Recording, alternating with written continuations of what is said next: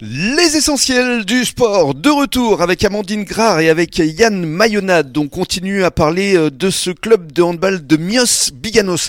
D'ailleurs, il faut le préciser, ce sont les deux villes qui sont euh, vos euh, partenaires. Exactement, on s'appelle Mios Biganos, ça fait maintenant plus d'une vingtaine d'années, je vais dire, il, faut, il faut rester sous cette entité-là parce que c'est Mios Biganos, voilà, c'est Mios Biganos qui a gagné la Coupe d'Europe et la Coupe de France.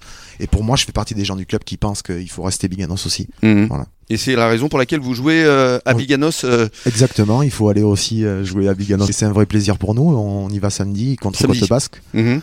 Et on reçoit Côte Basque là-bas. Et voilà, ça va, être, va être un bel événement et ça va nous rappeler l'ancien temps, on va dire. Mhm. Et alors, justement, vis-à-vis des subventions, ça se passe comment? C'est à la même échelle C'est pas, On n'a pas les mêmes subventions. Après, voilà, je je parlerai pas des montants qu'on a, mais on a des montants relativement faibles par rapport aux autres équipes du championnat. C'est à valeur de moins de 2 euh, fois 10, on va dire. Mmh. Ils ont des subventions. Bon, après, c'est des villes qui sont beaucoup plus grandes, mais euh, on reste, on reste une, des communes modestes, on va dire. Hmm.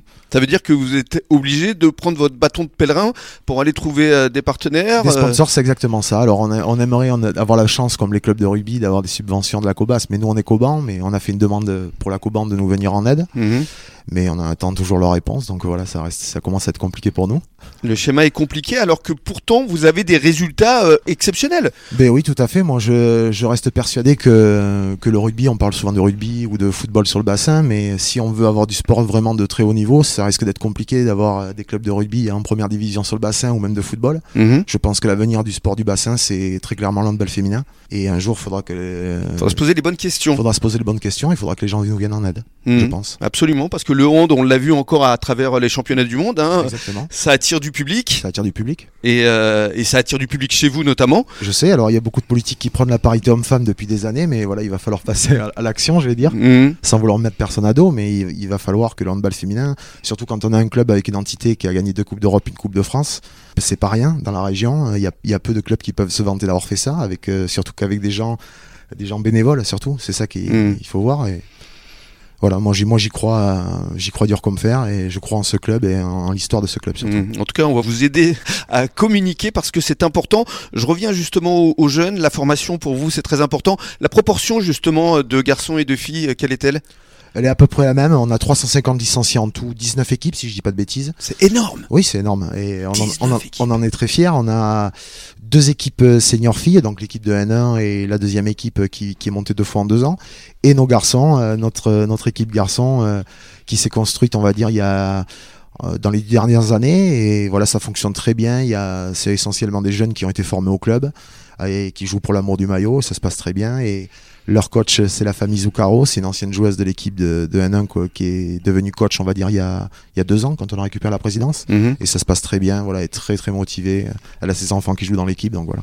Amandine, vous qui êtes justement trésorière, vous confirmez qu'effectivement euh, il y a des difficultés dans le club? Oui, c'est très très difficile. Euh, L'association doit gérer comme une entreprise, euh, même sans salariés, c'est que des bénévoles.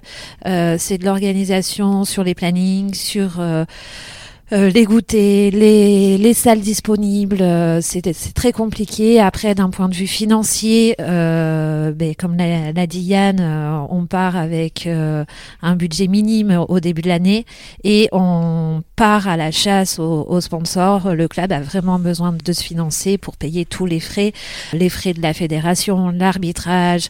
On ne se rend pas compte de tout ce qu'on peut payer en annexe. Quoi. Bien sûr. C'est un peu la vocation de cette émission justement, les essentiels du sport, c'est d'essayer de faire bouger les choses, parce que euh, il est important que le grand public sache que euh, derrière un club, euh, il y a effectivement des bénévoles, et puis il y a toute une structure, et puis le financement est important, et vous avez en plus des résultats. Mais c'est malheureux par contre. Je, personnellement, je trouve que c'est malheureux. d'en arriver là. On, on, est effectivement 350. ça devrait être plus facile que ça ne l'est actuellement. On va continuer à en parler. Vous restez avec nous sur les ondes des essentiels du bassin. tout de suite.